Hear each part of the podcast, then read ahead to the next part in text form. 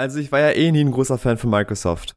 Aber seitdem dieser Bill Gates dieses Corona erschaffen hat, um uns durch eine Zwangsimpfung einen Chip zu implementieren, habe ich diesen Typen wirklich gefressen. Nichtsdestotrotz heiße ich euch herzlich willkommen zu der Corona-Folge von Juracast. Juracast, der Podcast mit aktuellen Urteilen für dein Examen.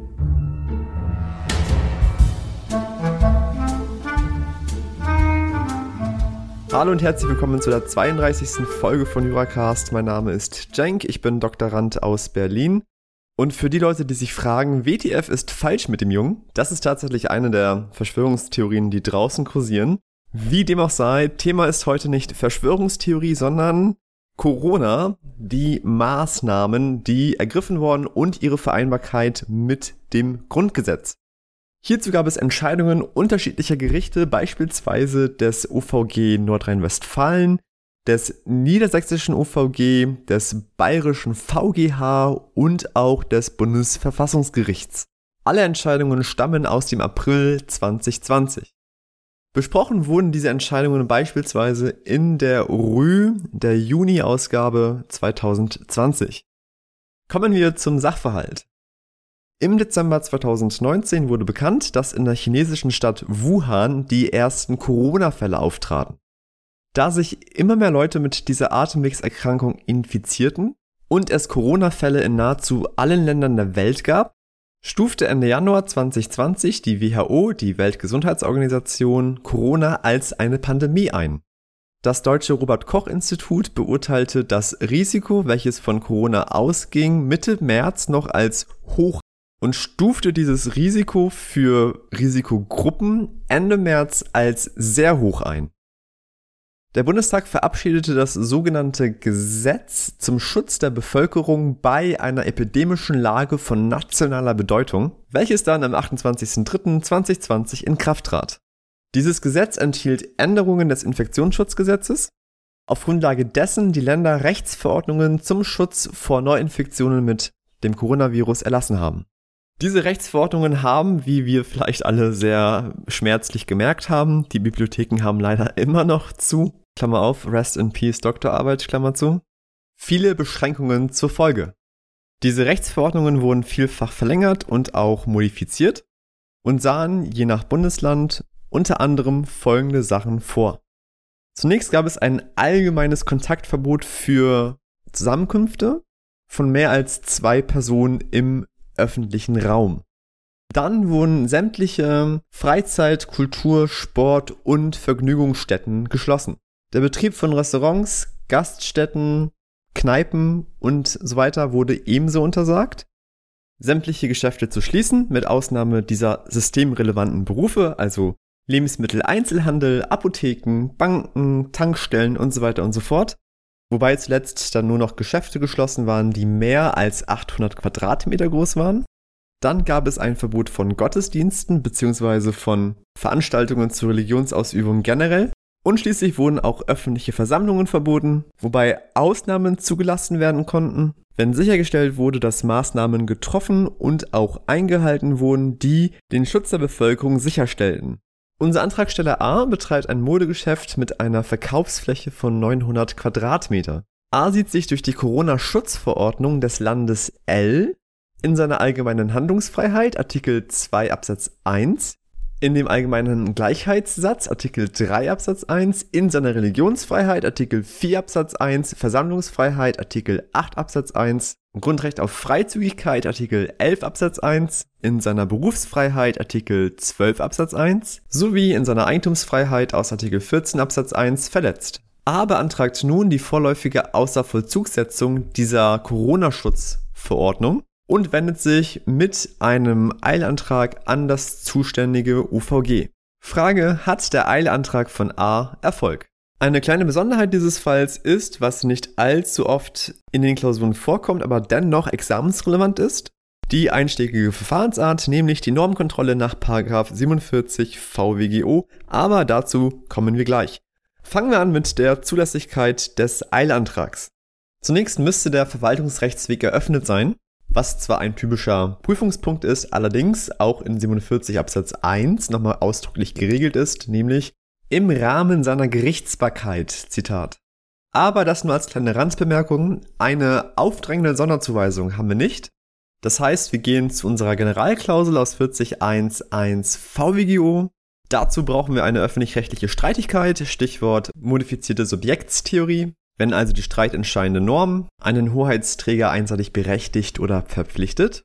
Und entscheidend hier ist das Infektionsschutzgesetz, in welchem die Verordnungsbefugnis der Länder geregelt ist. Nicht verfassungsrechtliche Art ist die Streitigkeit auch, also Verwaltungsrechtsweg nach 40.1 Satz 1 eröffnet. Kommen wir zu der statthaften Antragsart. Der Antragsteller A richtet sich gegen die Corona-Schutzverordnung. Und in solchen Fällen ist, wie wir schon vorhin angerissen haben, normalerweise das Normkontrollverfahren statthaft. Gucken wir nämlich in den Paragraphen 47 VWGO steht da nämlich in Absatz 1, das OVG entscheidet auf Antrag über die Gültigkeit und dann Nummer 2 von anderen im Rang unter dem Landesgesetz stehenden Rechtsvorschriften. Und hierzu zählen vor allem Rechtsverordnungen der Landesexekutive oder eben sonstiger Rechtsträger des Landesrechts, also Körperschaften, Stiftungen oder auch Anstalten. Der zweite Halbsatz sagt, sofern das das Landesrecht bestimmt, davon gehen wir vorliegend aus, eine entsprechende Regelung findet sich meistens in dem Ausführungsgesetz der VWGO der Länder, also zum Beispiel in Baden-Württemberg, Paragraph 4 AG VWGO, also Ausführungsgesetz VWGO, oder in Bayern Artikel 5 AG VWGO, oder eben in Schleswig-Holstein Paragraph 67 des Landesjustizgesetzes. Hier strebt der A allerdings einen Eilantrag an und wenn ich Eilantrag höre, denke ich immer so ein bisschen an hm, 85, 123. Aber auch das Normkontrollverfahren ermöglicht einen Eilantrag und zwar in Paragraph 47 Absatz 6 VWGO. Schauen wir da mal rein. Dort steht, das Gericht kann auf Antrag eine einstweilige Anordnung erlassen, wenn dies zur Abwehr schwerer Nachteile oder aus anderen wichtigen Gründen dringend geboten ist. Nachdem wir die statthafte Antragsart ermittelt haben, gehen wir zur Antragsbefugnis. 47 Absatz 2 Satz 1 sagt, den Antrag kann jede natürliche oder juristische Person, die geltend macht, durch die Rechtsvorschrift oder deren Anwendung in ihren Rechten verletzt zu sein oder in absehbarer Zeit zu werden, bla bla bla, stellen. Das bezieht sich zwar auf das Hauptsacheverfahren, muss allerdings analog auch für den Eilantrag gelten. Unser Antragsteller macht geltend, dass er durch die Corona-Schutzverordnung oder beziehungsweise durch ihre Anwendung in seinen Grundrechten verletzt wird, beziehungsweise in absehbarer Zeit verletzt sein wird. Also die Grundrechte, allgemeine Handlungsfreiheit, Gleichheitssatz, Religionsfreiheit, quasi alles. Also auch Antragsbefugnis plus. Der Klagegegner richtet sich nach 47 Absatz 2 Satz 2. Und zwar steht dort, er, also der Antrag, ist gegen die Körperschaft, Anstalt oder Stiftung zu richten, welche die Rechtsvorschrift erlassen hat. Und das gilt dann natürlich auch analog für das Eilverfahren. Hier hat das Land die Corona-Schutzverordnung erlassen und ist damit Antragsgegner gemäß 47 Absatz 2 Satz 2 VWGO Gegebenenfalls, wenn man möchte, analog, weil es ja hier das Eilverfahren betrifft. Schreiten wir jetzt weiter zum Rechtsschutzbedürfnis für den Eilantrag. Dieses fehlt nämlich, wenn der Antrag in der Hauptsache unzulässig ist und dazu zählt vor allem auch, wenn der Antrag in der Hauptsache verfristet wäre. In Paragraph 47 Absatz 2 Satz 1, wo wir gerade auch die Antragsbefugnis hergeholt haben, steht nämlich auch, und das habe ich vorhin mit bla bla bla umschrieben, dass der Antrag Zitat, innerhalb eines Jahres nach Bekanntmachung der Rechtsvorschrift zu stellen ist. Die Frist kann hier noch gewahrt werden, das ist kein Problem. Auch ist es möglich, den Antrag auf einstweilige Anordnung gemäß 47 Absatz 6 vor der Erhebung des Antrags in der Hauptsache zu stellen. Rechtsschutzbedürfnis ist damit also auch gegeben. Der Eilantrag bzw. der Antrag auf eine einstweilige Anordnung nach 47 Absatz 6 ist damit zulässig. Kommen wir jetzt zu der Begründetheit des Eilantrags. Für den Obersatz schauen wir in den 47 Absatz 6, weil dort stehen die Voraussetzungen. Der Eilantrag ist demnach begründet, soweit die vorläufige Außervollzugssetzung der Corona-Schutzverordnung und jetzt zur Abwehr schwerer Nachteile oder aus anderen wichtigen Gründen dringend geboten ist. Zunächst schauen wir uns den Prüfungsmaßstab an. Also Punkt 1, Prüfungsmaßstab im Verfahren nach 47 Absatz 6 VWGO. Nach der Rechtsprechung des Bundesverwaltungsgerichts ist nämlich die Erfolgsaussicht des Hauptsacheverfahrens entscheidend. Hierzu führt das OVG NRW aus, ich zitiere, ergibt die Prüfung der Erfolgsaussichten, dass der Normenkontrollantrag voraussichtlich unzulässig oder unbegründet sein wird, wird der Erlass einer einstweiligen Anordnung zur Abwehr schwerer Nachteile nicht dringend geboten sein. Ist der Antrag allerdings zulässig und voraussichtlich begründet, so ist das jedenfalls ein wesentliches Indiz dafür, dass der Vollzug der Verordnung bis zur Entscheidung in der Hauptsache suspendiert werden muss. Das ist jedenfalls dann der Fall, wenn unter Berücksichtigung verschiedener Belange, also Belange des Antragstellers, der betroffenen Dritte oder auch der Allgemeinheit, so gewichtig sind, dass der Antragsteller nicht auf die Hauptsachentscheidung warten kann, sondern dass eine vorläufige Regelung durch das Eilverfahren unaufschiebbar ist. Wir prüfen jetzt also die Rechtmäßigkeit dieser Verordnung und fangen an mit der Ermächtigungsgrundlage für diese Verordnung. Die Ermächtigungsgrundlage ist Paragraph 32 Satz 1 in Verbindung mit 28 Absatz 1 des Infektionsschutzgesetzes. Beide Paragraphen findet ihr auf unserer Website unter dem Beitrag zu dieser Folge. Paragraph 32 regelt, die Landesregierungen werden ermächtigt, unter den Voraussetzungen, die für Maßnahmen nach Paragraphen 28 bis 31 maßgebend sind, auch durch Rechtsverordnungen entsprechende Gebote und Verbote zur Bekämpfung übertragbarer Krankheiten zu erlassen. Satz 2 regelt, dass die Landesregierung durch eine Verordnung diese Ermächtigung auch auf andere Stellen übertragen kann und Satz 3 zählt dann diverse Grundrechte auf, die durch diese Vorschrift eingeschränkt werden, also Artikel 222, Artikel 11, 13 und so weiter. Und 28 des Infektionsschutzgesetzes regelt, und das lese ich jetzt einfach mal vor, weil das ist relativ wichtig, Absatz 1 Satz 1 werden Kranke, Krankheitsverdächtige, Ansteckungsverdächtige oder Ausscheider festgestellt, so trifft die zuständige Behörde die notwendigen Schutzmaßnahmen, soweit und solange es zur Verhinderung der Verbreitung übertragbarer Krankheiten erforderlich ist. Zweiter Halbsatz, sie kann insbesondere Personen verpflichten, den Ort, an dem sie sich befinden, nicht oder nur unter bestimmten Bedingungen zu verlassen oder von ihr bestimmte Orte oder öffentliche Orte nicht oder nur unter bestimmten Bedingungen zu betreten. Satz 2 Unter den Voraussetzungen von Satz 1 kann die zuständige Behörde Veranstaltungen oder sonstige Ansammlungen von Menschen beschränken oder verbieten. Satz 3 Eine Heilbehandlung darf nicht angeordnet werden. Und Satz 4 zählt wieder diverse Grundrechte auf, die eingeschränkt werden. Wieder Artikel 222, Artikel 8, Artikel 11, Artikel 13 und so weiter und so fort. Diese Ermächtigungsgrundlage, also diese Vorschriften, müssen wirksam, das heißt also verfassungsgemäß sein. Wir begeben uns jetzt also eine Ebene nach unten und prüfen die formelle und materielle Verfassungsmäßigkeit dieser Gesetze. Fangen wir an mit der formellen Verfassungsmäßigkeit. Die Gesetzgebungskompetenz des Bundes ergibt sich aus Artikel 74 Absatz 1 Nummer 19.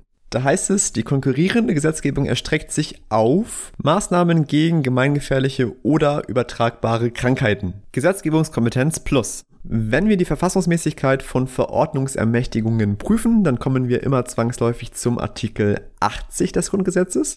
Dort steht in Satz 1, dass durch Gesetz die Bundesregierung, ein Bundesminister oder auch eine Landesregierung ermächtigt werden kann, Rechtsverordnungen zu erlassen.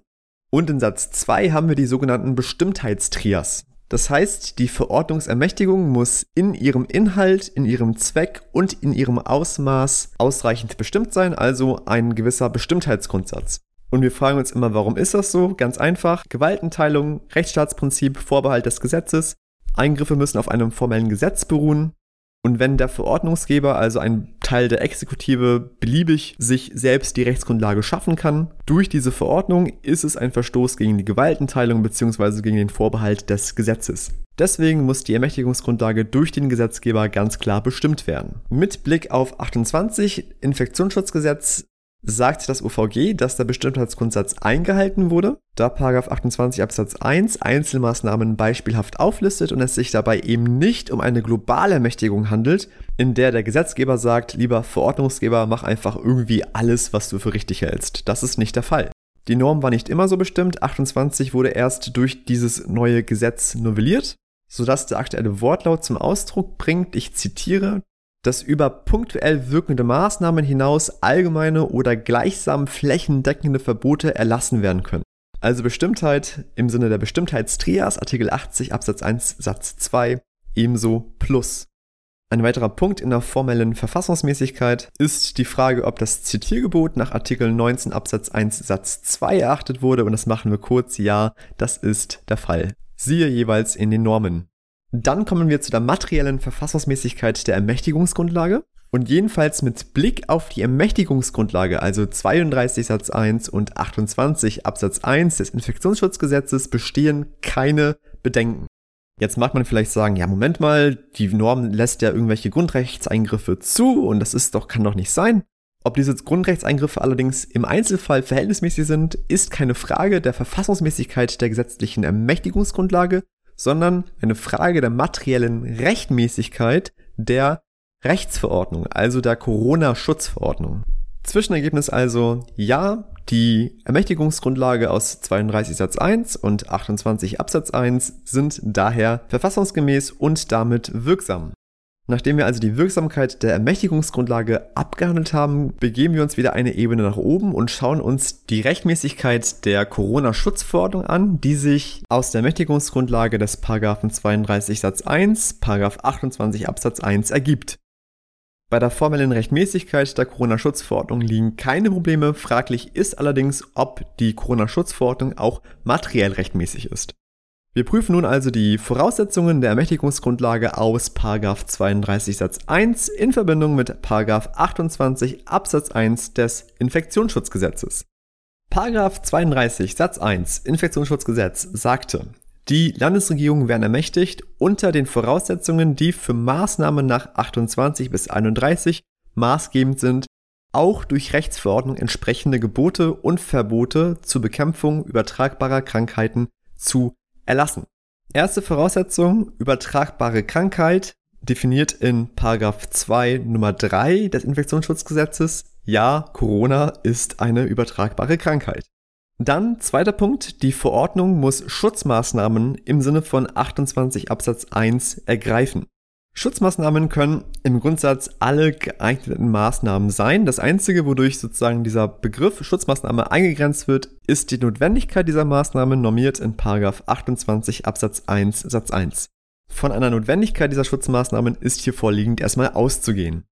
Ein kleines Problem stellt sich beim zweiten Punkt, nämlich dem richtigen Adressaten dieser Verordnung, weil ja auch unbeteiligte Dritte, das heißt also Leute, die nicht erkrankt sind oder Leute, die immun sind, von den Regelungen der Corona-Schutzverordnung umfasst sein könnten. 28 Absatz 1 Satz 1 adressiert zunächst bestimmte Personengruppen, nämlich Ansteckungsverdächtige, Ausscheider, Kranke oder Krankheitsverdächtige. Und natürlich werden auch gesunde Leute von diesen Corona-Maßnahmen betroffen. Das OVG SAR sagt, dass bereits nach den allgemeinen Grundsätzen des Gefahrenabwehr- und Polizeirechts diese Krankheitsträger und genannten Personengruppen als Störer anzusehen sind, also bereits dadurch in Anspruch genommen werden können. Nach 28 Absatz 1 Satz 1 können aber auch sonstige Dritte, also Nichtstörer, Adressat von Maßnahmen sein, beispielsweise um sie vor der Ansteckung zu schützen. Also ist auch der richtige Adressat zu bejahen. Kommen wir nun zu der Verhältnismäßigkeitsprüfung, wo sich das meiste und interessanteste abspielt. Die Verhältnismäßigkeitsprüfung startet mit dem legitimen Zweck. Das ist durchaus gegeben. Die Bekämpfung des Coronaviruses ist ein solcher Zweck. Die in der Corona-Schutzverordnung angestellten Regelungen müssten geeignet sein, diesen Zweck zu erfüllen. Und hier sagt der Bayerische Verwaltungsgerichtshof, es kann derzeit nicht abgeschätzt werden, welche Maßnahmen geeignet sind oder nicht geeignet sind, weil wir derzeit einfach keine Erkenntnis haben. Uns fehlen die wissenschaftlichen Untersuchungen und Bewertungen. Im Ergebnis kommen aber alle Gerichte dazu, dass im Grunde zumindest abstrakt gesehen die Maßnahmen geeignet und erforderlich sind, um das Coronavirus zu bekämpfen. Allerdings ist nun fraglich, sind die Maßnahmen mit Blick auf die betroffenen Grundrechte, die wir oben bereits angerissen haben, angemessen, das heißt verhältnismäßig im engeren Sinne. Und hier prüfen wir nun in etwas abgespeckter Form die einzelnen Grundrechte. Fangen wir an mit Artikel 4 Absatz 1 Grundgesetz der Religionsfreiheit. Die Verordnung stellt ein Gottesdienstverbot auf. Das bedeutet, wir haben einen relativ schwerwiegenden Eingriff in die Glaubensfreiheit in Artikel 4 Absatz 1 und Absatz 2, also vor allem in das Forum externum. In dem Beschluss vom 10.04.2020 meinte das Bundesverfassungsgericht, dass der Eingriff in Konkretisierung der verfassungsimmanenten Schranke aus Artikel 2 Absatz 2 gerechtfertigt ist. Hieraus folgt nämlich, dass der Staat eine Schutzpflicht hat bezüglich Leib und Leben der Grundrechtsträger. Die Gefahr beschränkte sich nicht nur auf die Leute, die an dem Gottesdienst teilnahmen, sondern erstreckte sich eben auch auf diejenigen, mit denen die Leute letztlich auch Kontakt hatten, also Angehörige, Arbeitskollegen und so weiter und so fort. Nach dem Robert Koch Institut mussten sämtliche Kontakte auf ein Minimum reduziert werden, um vor allem das Gesundheitssystem nicht zu überlasten, weil dann gäbe es noch mehr Todesfälle und diese waren zu vermeiden. Stichwort Flattening the Curve. Da es sich bei dem Verbot des Gottesdienstes allerdings um einen so schwerwiegenden Eingriff handelt, bedarf diese Maßnahme einer fortlaufenden strengen Prüfung der Verhältnismäßigkeit nehmen vor allem die aktuellen Fallzahlen und auch die sonst bestehenden zusätzlichen Maßnahmen, die ergriffen wurden, berücksichtigt werden. In dem Beschluss des Bundesverfassungsgerichts vom 29.04.2020, also 19 Tage nach dem ersten, hieß es, ich zitiere, Jedenfalls bei der derzeitigen Gefahrensituation und der sich hieran anschließenden aktuellen Strategie zur Bekämpfung der epidemiologischen Gefahren ist es kaum vertretbar, dass die Verordnung keine Möglichkeit für eine ausnahmsweise Zulassung solcher Gottesdienste in einzelnen Fällen eröffnet, in denen bei umfassender Würdigung der konkreten Umstände eine relevante Erhöhung der Infektionsgefahr zuverlässig verneint werden kann. Schreiten wir weiter zu Artikel 8, dem Versammlungsverbot. Einen Eingriff haben wir offensichtlich. Kann dieser auch gerechtfertigt werden? Einen Gesetzesvorbehalt haben wir in Artikel 8 Absatz 2, wonach Versammlungen unter freiem Himmel durch Gesetz oder aufgrund eines Gesetzes beschränkt werden können. Die Versammlungsverbote sind in der Regel als sogenannte repressive Verbote mit Befreiungsvorbehalt ausgestaltet. Das bedeutet, grundsätzlich ist alles verboten. Das Verhalten ist also grundsätzlich unerwünscht, es können aber Ausnahmen gestattet werden. Ähnlich wie im Waffenrecht. Klammer auf, als kleine Nebenbemerkung, das Gegenstück zum repressiven Verbot mit Befreiungsvorbehalt ist das präventive Verbot mit Erlaubnisvorbehalt, Baugenehmigung und so weiter. Aber das nur als kleine Randbemerkung. Zunächst lässt sich sagen, dass die Möglichkeit einer Erlaubnis im Einzelfall der grundlegenden Bedeutung der Versammlungsfreiheit relativ gerecht wird. Für eine Angemessenheit spricht also, dass es nicht pauschal verboten ist. Trotzdem hat das Bundesverfassungsgericht relativ kritisch angemerkt in einem Beschluss vom 17.04.2020, ob es wirklich angemessen ist, dass die Ausübung der Versammlungsfreiheit generell unter ein repressives Verbot mit Befreiungsvorbehalt gestellt werden sollte, da man dann der Erteilung einer solchen Erlaubnis in das Ermessen der Verwaltung stellen würde. Das hat das BFFG allerdings in dem besagten Beschluss offen gelassen.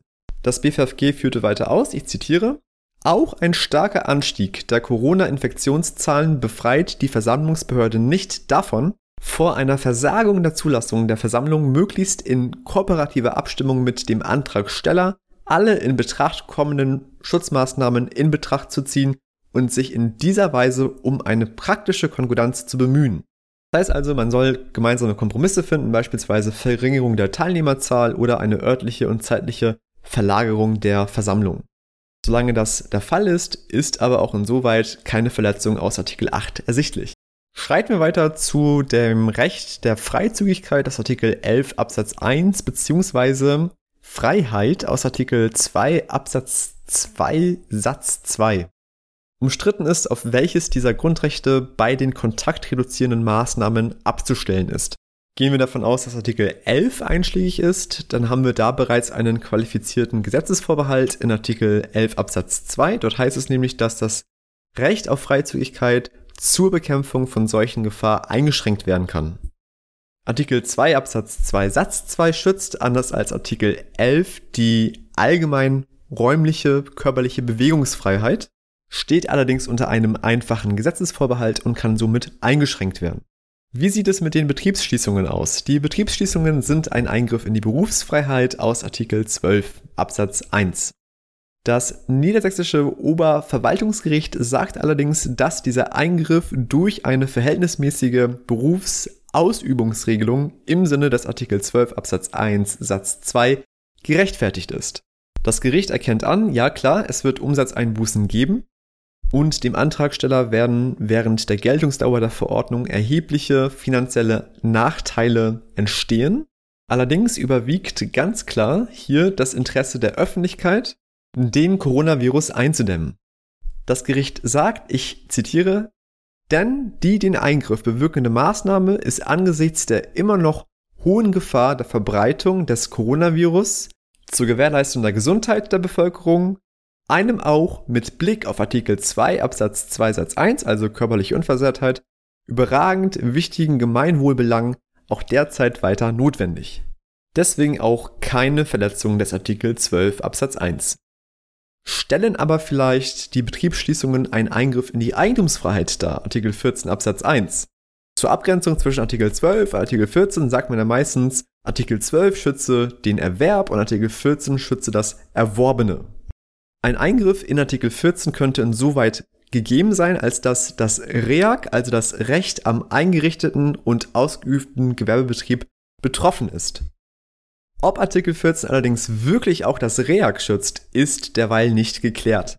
Dies kann allerdings dahingestellt bleiben, weil aus den oben genannten Gründen die Betriebsschließungen verhältnismäßige Inhalts- und Schrankenbestimmungen im Sinne des Artikel 14 Absatz 1 Satz 2 darstellen und Artikel 14 damit nicht verletzt ist. So, wir sind gleich durch. Zwei Grundrechte haben wir noch. Artikel 2 Absatz 1, die allgemeine Handlungsfreiheit. Eingriff, natürlich. Wir können uns nicht mehr frei bewegen. Wir haben nicht mehr die Möglichkeit, unsere Freunde zu treffen.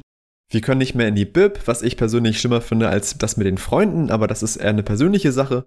Eingriff also plus ist aber gerechtfertigt durch die Schrankentrias Artikel 2 Absatz 1 beziehungsweise genauer durch die verfassungsmäßige Ordnung im Sinne des Artikel 2 Absatz 1. Unter verfassungsmäßiger Ordnung versteht das BFFG alle Rechtsnormen, die formell und materiell mit der Verfassung im Einklang stehen. Die Einschränkung des 2.1 ist auch verhältnismäßig da, wie wir bereits gesagt haben, es hier um Leben oder Tod geht sodass das BFFG insoweit ausführt, ich zitiere, gegenüber den Gefahren für Leib und Leben wiegen die Einschränkungen der persönlichen Freiheit weniger schwer. Insoweit ist auch zu berücksichtigen, dass die angegriffenen Regelungen von vornherein befristet sind und zahlreiche Ausnahmen vorsehen. So, last but not least, oh Gott, ist diese Folge lang. Verzeiht bitte vielmals. Last but not least, Artikel 3 Absatz 1 Grundgesetz. Die Corona-Schutzverordnungen sahen ja nämlich irgendwann vor, dass die Geschäfte wieder öffnen dürfen. Allerdings galt dies nur für solche Geschäfte mit einer Verkaufsfläche bis zu 800 Quadratmetern. Es stellt sich also die Frage, kann diese Ungleichbehandlung sachlich gerechtfertigt werden? Das wurde unterschiedlich bewertet. Das OVG Nordrhein-Westfalen sagte, grundsätzlich ist eine Differenzierung nach Verkaufsfläche okay. Die Verkaufsfläche kann schon eine gewisse Auswirkung auf das Infektionsrisiko haben. Solche Geschäfte werden oft von vielen Menschen besucht wenn Ikea wieder öffnet und jeder wieder Bock hat auf einen Stuhl und Köttbullar, dann gehen da wohl viele Menschen hin und entsprechend trifft man auf viele Menschen und das Infektionsrisiko wächst. Der Antragsteller A meinte, ja, aber Leute, man kann auch in einem großen Geschäft Hygienemaßnahmen effektiv umsetzen. Das Gericht sagte dann, ja, du hast vielleicht recht, aber, Zitat, es ist nicht ohne weiteres von der Hand zu weisen, das in Anlehnung an die baurechtliche Figur sogenannter großflächiger Einzelhandelsbetriebe von einer Verkaufsfläche von über 800 Quadratmetern eine größere Anziehungskraft für die Kundschaft ausgeht. Also Köttbullar und Stuhl. Das Gericht setzt fort, vor diesem Hintergrund dürfte die Annahme, dass durch die Beschränkung der Verkaufsfläche mittelbar Kundenströme gesteuert und damit neue Infektionsketten reduziert werden, voraussichtlich nicht zu beanstanden sein. Das Ding war jetzt aber, dass diese Begrenzung von 800 Quadratmetern nicht für Buchhandlungen galt. Insoweit lässt sich nun die Ungleichbehandlung von Buchhandlungen und sonstigen Geschäften des Einzelhandels thematisieren. Der Bayerische Verwaltungsgerichtshof sagt, dass diese Ungleichbehandlung infektionsschutzrechtlich, und hierauf kommt es letztlich nur an, sachlich nicht gerechtfertigt ist. Solche Buchläden liegen meistens zentral in der Innenstadt, relativ einfach erreichbar und man darf nicht so der Bayerische Verwaltungsgerichtshof, die Anziehungswirkung solcher Buchläden unterschätzen. Außerdem gibt es in Buchläden eine relativ lange Verweildauer. Man geht rein, man guckt sich um, man liest ein Buch mal quer und toucht alles an und setzt sich da mal kurz mal hin und oder steht oder je nachdem, wie das ausgestaltet ist, bleiben Leute nicht allzu wenig drin. Im Grunde sagt der Bayerische Verwaltungsgerichtshof genau das Gleiche, nur in etwas fanzigeren Worten. Durch das ständige Ergreifen und wieder Ablegen der Bücher durch die potenziellen Käufer von diesen Buchhandlungen geht ein nicht zu unterschätzendes Infektionsrisiko aus. Man kann jetzt vielleicht sagen, aber Moment mal, die haben doch alle so einen gewissen Versorgungsauftrag, Bücher sind doch wichtig für die Presse, für Wissenschaftsfreiheit, für die Schule und so weiter. Das kann doch niemals auf der gleichen Stufe wie Köttbullar und Stühle stehen. Auf dieses Argument sagt dann der Bayerische Verwaltungsgerichtshof, ja hallo, es gibt ja auch Amazon, man kann ja auch Online-Bücher bestellen oder man geht eben zu kleineren Buchläden, was generell viel besser ist. Man muss jedenfalls nicht in einen Buchladen gehen mit über 800 Quadratmeter Verkaufsfläche. Soweit werden Buchhandlungen sachlich nicht gerechtfertigt besser gestellt, womit wir im Ergebnis dazu kommen, dass die Beschränkung auf 800 Quadratmeter nicht angemessen ist, weil Verletzung von Artikel 3 Absatz 1 und die Corona-Schutzverordnung insoweit jedenfalls rechtswidrig ist. Im Übrigen aber bleibt die Corona-Schutzverordnung rechtmäßig und der Alltrag nach 47 Absatz 6 bleibt erfolglos. Vielleicht ein kleiner nicer Fact to know. Der Bayerische Verwaltungsgerichtshof hat allerdings die Corona-Verordnung nicht außer Vollzug gesetzt, weil das ja eh alles befristet war. Zwischenzeitlich ist sowieso diese Beschränkung in allen Ländern wieder entfallen. So für die unglaublich ambitionierten, tollen und aber auch ein bisschen freakigen drei Hörer, die bis hier durchgehalten haben, fasse ich kurz zusammen, was wir aus dieser Besprechung mitnehmen. Zunächst sollte man mitnehmen, dass es neben 80.5 und 123 VWGO ein weiteres Eilverfahren gibt, nämlich in Bezug auf Rechtsverordnungen, nämlich der Paragraph 47 Absatz 6 VWGO. In einem Schritt davor sollte man natürlich wissen, dass man Rechtsverordnungen in einem Hauptsacheverfahren normalerweise nach 47 Absatz 1 Nummer 2 VWGO angreifen kann.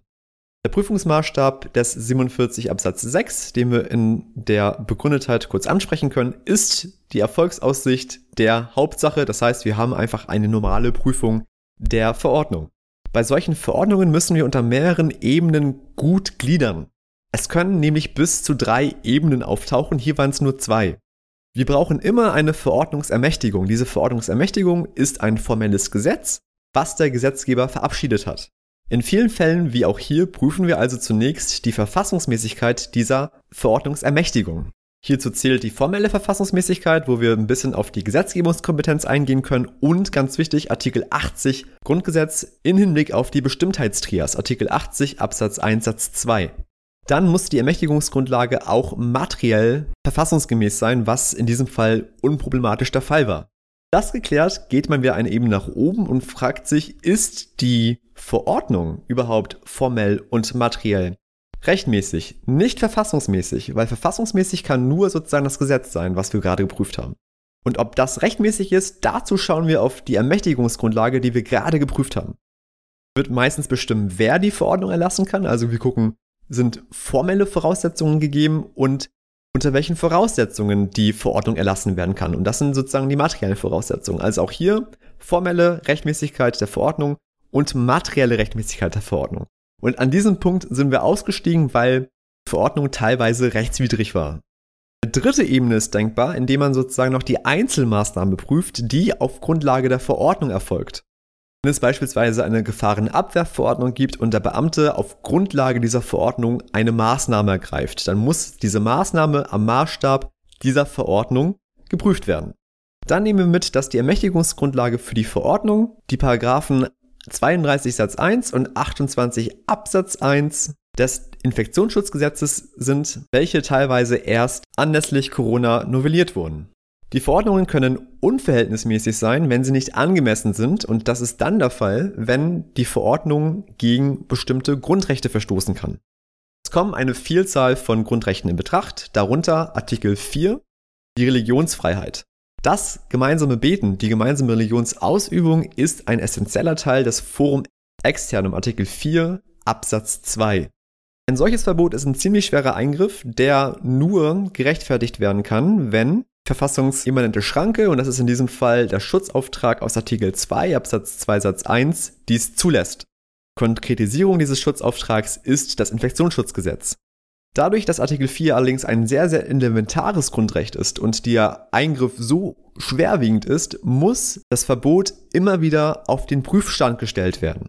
Muss geschaut werden, gibt es vielleicht Ausnahmeregelungen, gibt es vielleicht bis jetzt gute Maßnahmen, die eine Infektion verhindern. Das alles muss berücksichtigt werden. Wenn das nicht der Fall ist, ist auch da eine Verletzung aus Artikel 4 gegeben. Eine Verletzung des Artikel 11 scheidet aus, weil in Absatz 2 sowieso drin steht, dass es eingeschränkt werden kann zur Seuchenbekämpfung. Auch eine Verletzung aus Artikel 12 kommt nicht in Betracht, weil es geht um Leben oder Tod und da ist sozusagen erstmal die Berufsfreiheit nicht so wichtig. Abgesehen davon ist das alles beschränkt. Also verhältnismäßige Berufsausübungsregelung plus. Für Artikel 14, REAG gilt, wenn überhaupt umfasst, dasselbe. Allgemeine Handlungsfreiheit ist zwar doof, dass es eingeschränkt ist, aber verfassungsmäßige Ordnung gehört zu den Schrankentrias und das Infektionsschutzgesetz füllt diese Schranke aus. Und schließlich Artikel 3 Absatz 1, da haben wir eine Verletzung, wenn man sagt, okay, Bücherläden können öffnen, andere Einzelhändler nicht. So, das war's mit dem Fall. Verzeiht bitte vielmals, dass es so lang geworden ist. Corona ist ein relativ wichtiges Thema und wird uns bestimmt nochmal hier und da begegnen.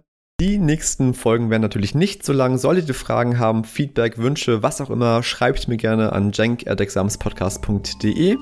Bleibt gesund und vielen Dank fürs Zuhören und bis zum nächsten Mal.